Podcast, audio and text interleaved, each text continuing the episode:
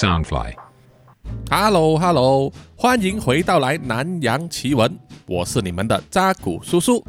南洋奇闻是由 Soundfly 声音新翅膀监制，全球发行。首先要感谢赞助南洋奇闻的听众啊，首先是南洋探险家 Jimmy Chin、王科明，还有 Erin Yu。南洋侦查员二四公园图子 Ralph Wu 一直该真爱笑，还有 Sandy Lee，还有南洋守护者林胜远 Kaori Momo 以及南洋信徒张俊霞，谢谢谢谢你们。呃，OK，前几集的南洋奇闻故事呢，都口味稍微有点重啊，尤其是第一百零八集吧，那个夺命分手炮啊，很多听众都有跟我说，他们听了之后啊，心里不舒服。这个也是可以了解的，毕竟我们听到，居然在世界的另外一个角落有发生这种那么惨无人道的事情啊，大家心都不会好过。所以呢，本集会比较轻松哦。本集的内容，希望呢让大家可以听了之后稍微啊开心的笑一笑，让大家有一个美好的星期五。首先，叔叔就来聊一聊本集的这个题目，叫做“鱿鱼犯罪”啊。现在说可能有稍微迟一点了，不过之前呢，《鱿鱼游戏》这部韩剧非常的红啊，它一上线的时候呢，叔叔就有看了，因为呢，叔叔本来就是 Netflix 的用户，而且叔叔非常喜欢看李正宰演的戏，所以《鱿鱼游戏》在全球爆红之后，网络上就会出现很多这个鱿鱼的梗啊，啊，比如说那三个几何形的图案。当然，也有很多人穿上他们标志性的全红色或者是全绿色的制服啊，在社交媒体上分享照片。那么，鱿鱼这种生物啊，很多人喜欢吃嘛。不过呢，叔叔就敬而远之了。叔叔是非常怕鱼腥味的东西啊，所以基本上不吃海鲜。在马来西亚呢，我们也统称鱿鱼啊，广东话我们就叫鱿鱼。以前我们看香港电影的时候呢，学到一个字叫做炒鱿鱼，啊，就是说要把一个人辞退的意思。那么鱿鱼这个东西呢，在马来西亚的马来文里面叫做 sotong，啊，英文字母写法就是 S O T O N G，sotong。有时候中文翻译会被写成苏东，啊，苏东坡的苏，不过冬呢是冬天的冬。这里要说一下呢，就是像鱿鱼这种生物有很多种嘛，就是除了鱿鱼、章鱼、花枝之外啊，叔叔在网络上也看到，还有叫做软丝、叫偷臭，还有小卷，真的是博大精深呐。不过在马来西亚呢，我们只有一个名字，就是统称叫索洞啊，就是鱿鱼了。那么华人会把章鱼啊另外分出来，一般上会称作八爪鱼。哦，但是在马来文里面呢，还是叫“说洞”。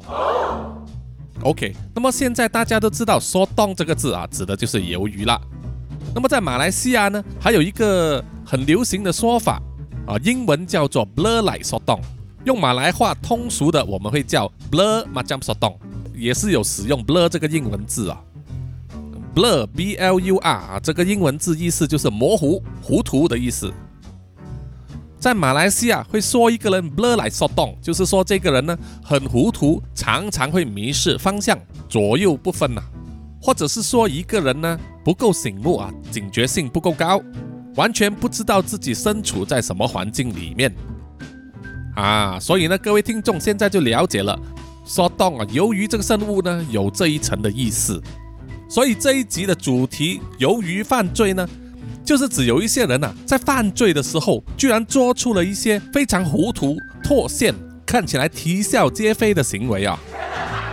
那么很不幸的是呢，大部分的这些行为呢，都是发生在叔叔的国家马来西亚。哈，好，现在就让叔叔呢娓娓道来。第一宗事件就是有一个智障的人呐。啊，叔叔不是指他真的智障啊，而是他应该是头脑有点问题吧。那么这个智障的家伙呢，就穿上了警察的制服，假扮成警察，去了哪里？去了警察局。啊，这件事是发生在马来西亚的柔佛州，就是南部靠近新加坡的那个州属，在一个叫做 Nusa Besar 利的地区的警察局，这个二十二岁的智障家伙呢，穿上一身警服。大刺刺的就走进警察局里面，自称呢是罪案调查组的副总监，哦，是相当高阶的警官哦。那么坐在门口接待处的警察呢，听了之后就问他：“哦，这样子啊，长官，那么你有没有身份证明啊？”哦，每一个警察身上应该都有一张警察身份卡，来证明你就是真警察嘛，对不对？那么这个智障的家伙听到之后啊，就站在那边想了一会儿之后啊，就跟警察说他要借用洗手间。那么他进去洗手间之后，到底真的是有办事，还是在想着怎么样回答那位警察的询问呢？啊，我们并不知道，我们只是知道啊，这个智障的家伙离开洗手间之后，就直接走出了警局，想要逃回到自己的车里面。不过啊，刚才问话的那个警察呢，薪水清啊，应该是第一眼就知道这个人有古怪，所以也事先准备好啊。这个智障的人要逃呢，就马上被逮住了。事后，警察就在这个假扮成为罪案调查组副总监的人身上，以及他的车里面哦，搜出了一副手铐、两部手机、一个斜肩背包、一个金属的伸缩警棍、一根汽车钥匙，以及一张有马来西亚皇家警察徽章的贴纸。好吧，人是抓到了。那么警察也是很纳闷啊，这个人要跑来警察局是有什么用意呢？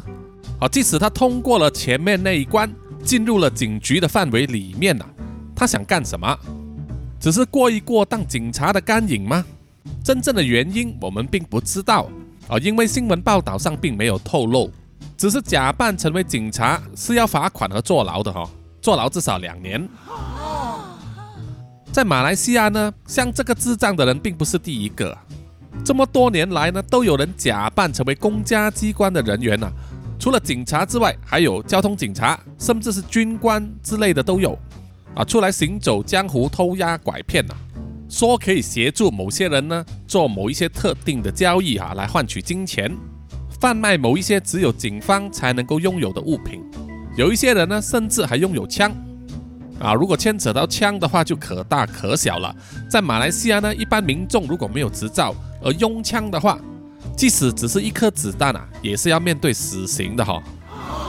总之，有这些假扮成警察的人存在啊，就会让公众对警察的形象大打折扣，没有办法完全信任啊，要小心提防。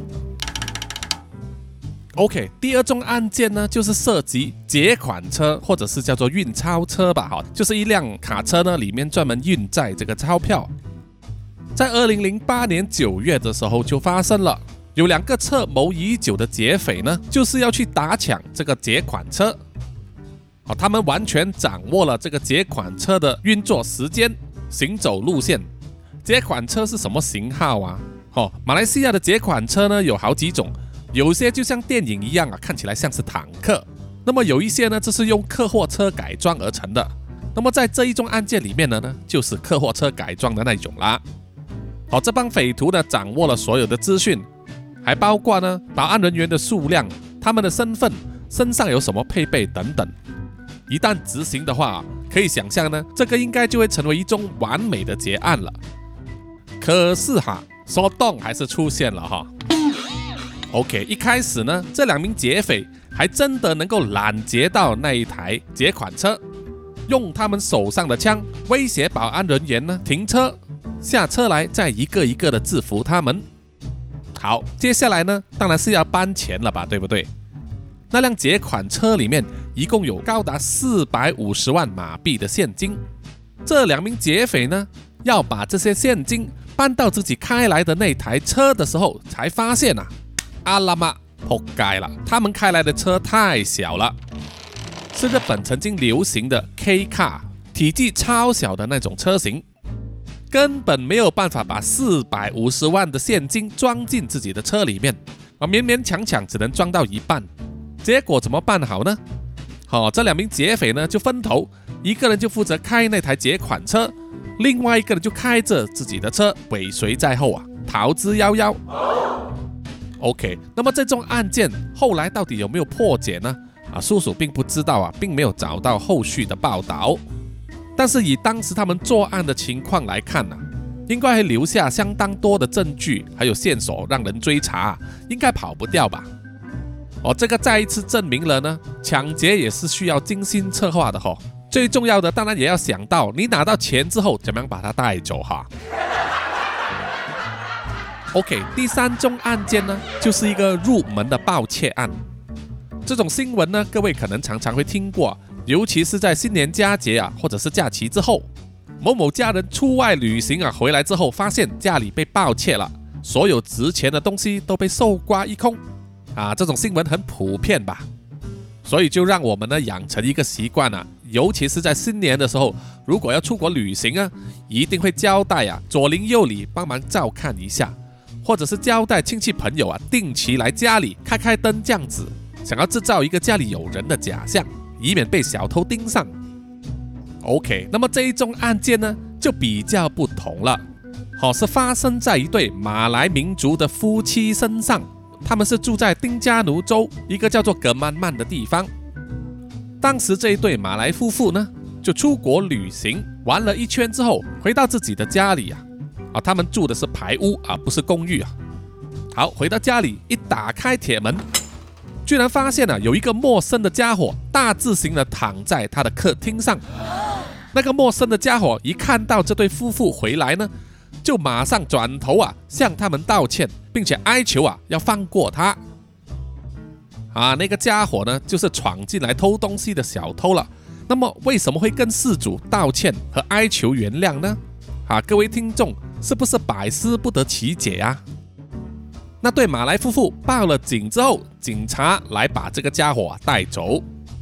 在警局的时候，这个小偷啊就供认说，他趁着事主不在啊，想要入门盗窃，可是却在事主的家里呢遇到了一个好像是幽灵的东西，对他施以了某种魔法，让他躺在大厅的地上，完全无法移动，还吓得他一直大叫啊。长达三天三夜，被发现的时候呢，他已经饿得头昏脑胀，还有脱水的现象哦。啊，这宗案件听起来是不是匪夷所思呢？不过根据一些马来朋友的说法呢，在他们马来民族里面有一个传说，有些业主在买了新房子之后啊，就会去巫师那边呢拜拜啊，请求他们施法，给他们的房子啊施加一层保护的咒语。啊，专门用来防御盗贼呀！有人说，其中一种咒语呢，就是当小偷爬进屋子里面的时候，就会把房子里面变成一片汪洋大海啊，强迫这个小偷呢必须不断的游泳，一直到屋主回到家为止。相信到时呢，这个盗贼啊，应该都已经精疲力尽啊，任人鱼肉了。其实这种咒语呢，可能也只是让人产生幻觉啊。不过呢，这个案件可以说明一点啊，就是对小偷或者强盗来说，如果要入屋盗窃的话呢，最好先学会游泳啊，哈哈，像说洞一样啊，说洞很会游啊。OK，第四宗案件呢，啊，这个有点像大家在呃社交媒体上看到的一些短片。这件事是发生在二零一四年的六月。有一名女生呢，在茶餐室里面吃午饭的时候，她的手袋就被一名强盗呢当场抢走了。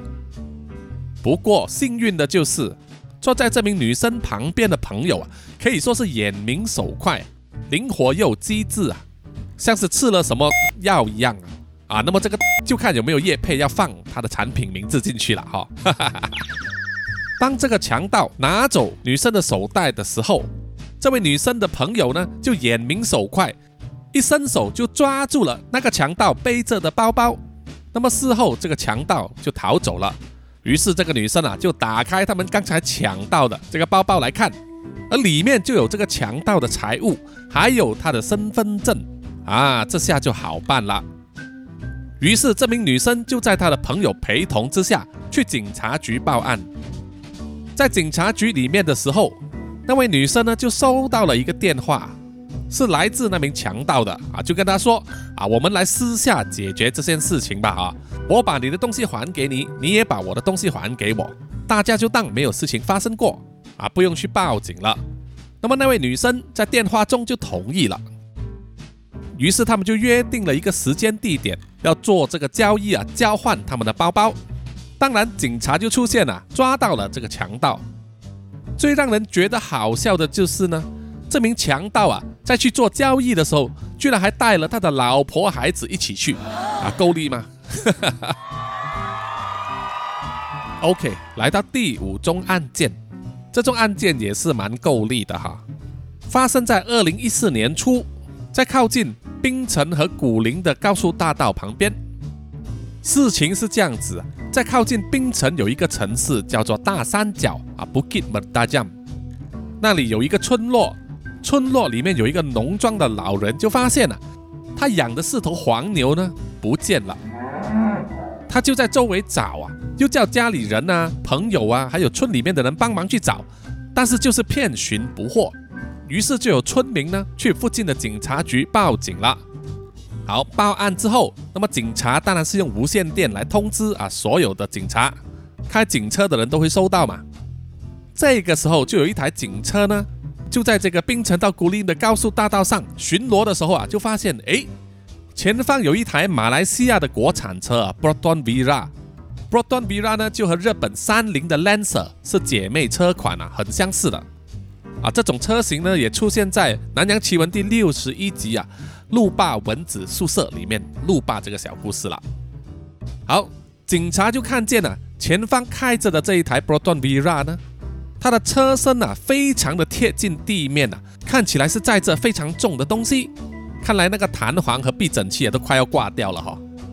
那么开车超重的话，在马来西亚当然是犯法的。于是警车就尾随在后，再注意一点看啊，哎，居然发现这台车的车后座居然有两个牛头伸出来，吓得警察们都目瞪口呆呀。而前面开车的那两个人呐，也注意到他们被警察尾随，做贼心虚，于是就想要踩下油门加速啊，要逃跑。结果应该是超重的关系啊。他们的车子呢，一下子就坏掉了啊，直接停在路边抛锚了。警察当然是上前把那两个人抓了。这个时候，警察才发现呐，这一台老旧的国产车里面呢，居然经过改装。他们把后座的椅子呢，整个拿掉，那么就可以直通它的车尾箱嘛。这两个开车的小偷呢，就利用这个空间。在里面硬塞了四头偷来的黄牛啊，不是一头，不是两头啊，是四头啊！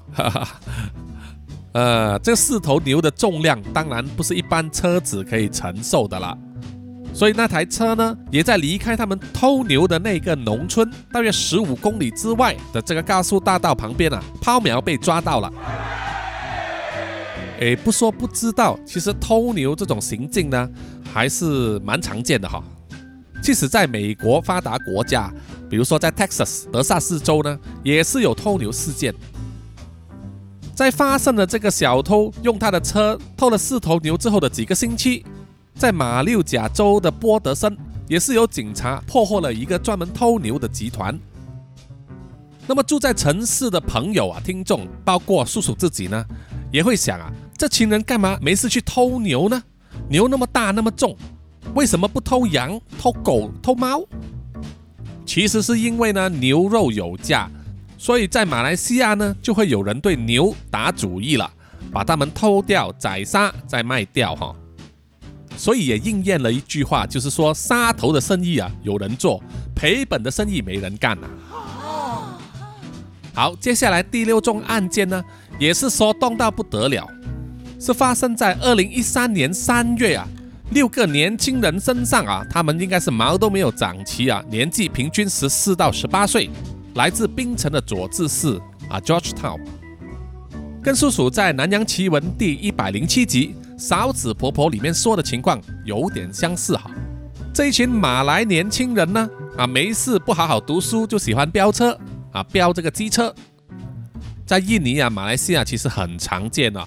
很多小孩子真的是毛没长齐呢，头盔也不戴，就这样子开着，可能是他父亲或者哥哥的机车呢，满街跑。台湾我不知道还有没有。哈哈。好，这六个小朋友呢，应该是飙车飙得很凶了，飙到机车都没有汽油了，那怎么办呢？他们没钱买嘛，那没钱买怎么办？那只好去偷，去加油站偷是不可能的哈。马来西亚的加油站呢，很多年以前就开始实行没有人服务的这种加油方式，降低劳动力啊。就是说你的车子停在那边的时候呢，是要自己去啊刷卡或者去柜台付钱，然后呢自己把那个加油管插到那个油缸那边加油。但是加油站还是有一到两位服务员呢，是专门为一些比如说女士啊、上年纪的老人家啊帮他们加油，特别服务而已。那么加油都是中央电脑控制的嘛，所以不可能去加油站偷油的。于是这几个小朋友呢，就打起其他机车的主意了。马来西亚这里流行的这个机车呢，和台湾不一样啊，台湾大部分都是小绵羊。自动排档啊，只要扭油门就能够前进了吧？马来西亚的主流机车呢，都是有档位的哈，一般是三档、五档，甚至比较拉风的拿来飙车的，就是七档手排嘛啊，大家飙的比较爽。那么这种类型的机车呢，他们就有一个外露的油箱盖嘛。那么这帮小朋友呢，应该就是撬开了其中一台机车的油箱盖，要去偷它的汽油。那么怎么看这台机车有剩多少油呢？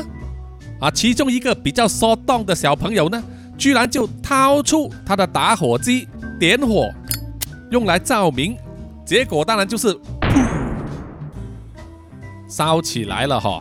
所以呢，这个就是上科学课的时候没有留心听讲的下场。所以啊，从这件案件里面也是可以看到。这个在加油站附近呢，严禁用火，这个公民意识啊，其实还是有人不懂的哈。我们在网络上也一定会看到这种短片，就是有人在加油的时候没有把汽车的引擎熄火啊，用手机拨电话或者是点起香烟，结果就爆炸烧起来了。好，在这里呢要告诫一下，就是被火烧是非常非常痛苦的哈，是其中一种最漫长又痛苦的死法之一。好，第七个案件呢，也是发生在柔佛，有两个小贼呢，也是入屋盗窃。一般上的小偷偷了东西，当然是马上离开嘛，对不对？这两个小贼呢，脑袋秀抖了吧？在把屋子里面所有值钱的东西洗劫一空之后，不但打开人家的冰箱，把里面能够吃的东西都拿出来煮了吃掉，吃饱之后还躺在人家的睡床上呼呼大睡。结果屋主回来的时候啊，看见有两个贼人啊躺在他的床上睡觉，于是就报警抓人了。OK，接下来第八宗案件呢，是发生在二零一四年的七月，是一宗银行抢劫案啊，发生在雪兰莪州的布吉伯伦洞这个小地方。那么有一帮贼人呢，去了附近的银行要抢钱。他们的目标并不是柜台啊，因为他们去的时候是周末啊。他们的目标呢是自动提款机，每一台提款机里面至少有几十万的现金吧。马来西亚曾经发生过呢，就是有抢匪啊用绳索绑着自动提款机，另外一端就绑在他的四驱皮卡车上，硬生生把这个自动提款机呢拖走，拖走之后在一些安全的地方才慢慢把它锯开。那么这一次，这帮匪徒呢，就想要用另外一个方法，就是使用炸弹了。啊，他们自制的土制炸弹，他们把炸弹安装在自动提款机旁边，然后就引爆。可能事前没有估计到这个炸弹的威力有多大吧，结果他们几乎把整间银行炸掉了，提款机呢都炸得东歪西倒，银行里面的天花板也掉了下来。不过呢，所有的现金啊都还在那个机器里面，没有被炸开，所以拿不走。那个爆炸的声音可能真的是太响了，把匪徒自己也吓了一跳啊！什么都没拿到就仓皇的逃走，还在现场留下一个没有引爆的炸弹以及一部手机。那么后来呢？当然要劳烦警方的拆弹组啊，把那个未爆弹啊解决掉。顺便要说一下呢，就是炸弹这种东西呀，其实有些人要制造是一点都不难的，因为很多原料都能够在市场上买到，比如说木炭，还有硫磺啊硫。另外一个主要原料呢，就是硝酸钾啊，硝酸钾粉很难买到，但是呢，有一个替代品容易买到的就是肥料，哦，种植用的化学肥料都内含硝酸钾。就算没有这个化肥的话，用那个发霉的香蕉皮、一些漂白水，还有呢这个牛大便啊，就可以做出来了。啊，非常的可笑，当然是也很恐怖了哦。那么，纵观这前面所提到的霸中案件呢，每一宗都有不同成分的说动存在里面哦，搞到自己呢成为别人嘲笑的对象啊。啊，真的是若要人不知啊，唔好咁低逼。呃。华语呢就是叫做若要人不知啊，做事不要太弱智。在他们发生之后，我们再回看呢，会觉得很好笑。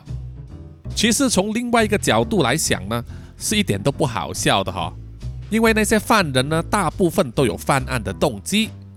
这种犯案的动机呢，很容易就是失去控制啊，一下子变大啊，星星之火可以燎原。我们还是希望呢，那些有意要犯罪的人呐，在犯罪之前请三思，不要一世足成千古恨哦。OK，接下来呢是到了读出听众们留言的时间。首先是来自 FB 里面哈。因为那个时候，叔叔贴出了一张照片呢，就是南洋奇闻获得在 Apple Podcast 里面马来西亚这个国家故事之类的排行榜啊，得到第四名，是在马来西亚排行榜的历史新高点啊。所以那个时候呢，有一些听众就，所以呢就有听众留言来祝贺了，包括就是呃一直该啊，他说赞，这是叔叔应该得到的。还有呢就是天使朋友啊，他说叔叔好厉害。能够把我自身的故事描述的那么精彩，就像自己拍了电影，很期待叔叔变成制作人的时候。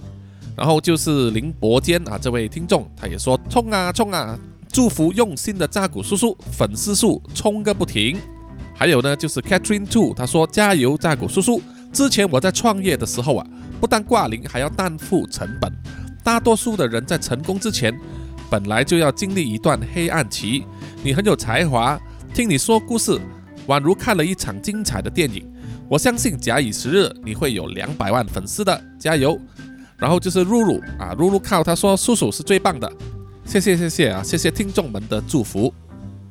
接下来是在 IG 上，这位听众 HNHY 九十九，他就留言说：“我订阅的时候才个位数啊，现在增加了快要两百个同号，之后一定会越来越多。”扎古叔叔加油啊，谢谢你。在 Mixer Box 里面留言的还有 Sandy Lee，他说值得大家关注，举起大拇指说加油。还有呢，这位听众一零零一，他说棒，哈，谢谢两位。说的是因为叔叔也有贴出来说，在南洋奇闻的 YouTube 频道上呢，当时的关注人数大约是一百九十九名，说如果达到两百名的话，我就要喝酒庆祝了。结果贴出来几个小时之后就破了，哈哈。然后正好在十一月二十七日星期六的时候啊，下午叔叔在 Mixer Box 上呢有一个语音互动聊天室啊，顺便在那边呢就喝酒庆祝啊。当时呢也有蛮多的听众来加入啊啊，我看到最高好像两千六百多啊，谢谢所有听众啊。虽然有一些可能从来没有听过南洋奇闻，但是也希望呢你们在参与那个聊天室之后，也来关注一下南洋奇闻这个 Podcast 号。同样的，也希望啊，接下来在达到某一个目标的时候，比如说 YouTube 的关注人数达到呃五百啊、一千、两千的时候呢，还有啊，比如说 IG 的呃那个追踪账号人数啊，现在好像七百多，希望能够上到一千的时候，也跟啊各位听众呢在线呢，在这个 Mixer Box 上，或者甚至我可能会开 IG 直播呢，和大家一起喝酒庆祝啊，这个会预先通知大家。让大家呢去买好这个酒，哈哈，大家来干一杯啊！不过事先说明呢，叔叔的酒量并不好，所以一般上呢只是喝一点点就行了哈，意思意思。OK，暂时是这么多，那么我们下一集再见，拜拜。